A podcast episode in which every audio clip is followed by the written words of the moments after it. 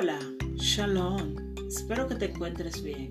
Como siempre, yo soy Verónica Sorcel y esto es Reflexiones de Podcast.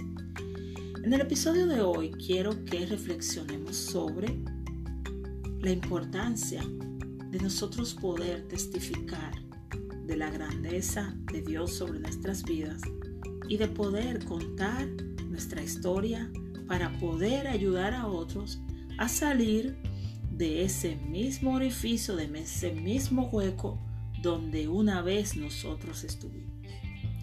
Si eres de los que has estado pensando testificar y contar tu historia y entiendes que estás listo y preparado emocionalmente y también espiritualmente para hablar sobre tu historia sin que te duela porque ya has sido sanado, permíteme decirte que no tengas temor y que cuentes tu historia. Cuéntala y no te avergüences de dónde has salido. Es verdad, probablemente en ese contar vas a encontrar a muchos que te van a cuestionar. Vas a encontrar a otros que te van a condenar. Pero habrá un gran selecto grupo que va a aplaudir tu valentía. Este grupo, tu testimonio, hará que estas personas se identifiquen contigo. Porque sabes qué?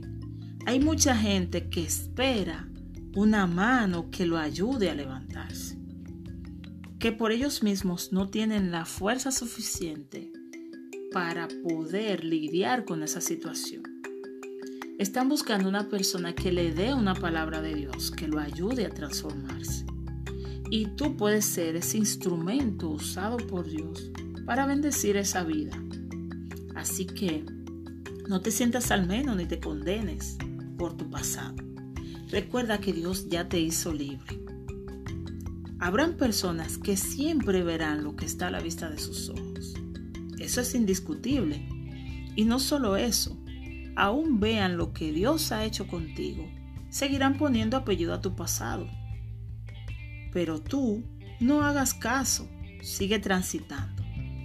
Esos que te condenan, esos que no creen en ti o en lo que Dios ha hecho con tu vida, son los que te están conduciendo hacia el propósito donde debes ir en Dios. Que si vas a pensar en alguien, no sea en las personas que ponen apellido a tu pasado o que le ponen marcas a tu pasado, sino que pienses en un solo ser, en aquel que en vez de ponerle tacha a tu pasado, le puso fin, en el que lanzó tu pasado al fondo del mar, que no se acordó de lo que fuiste, sino de lo que eres.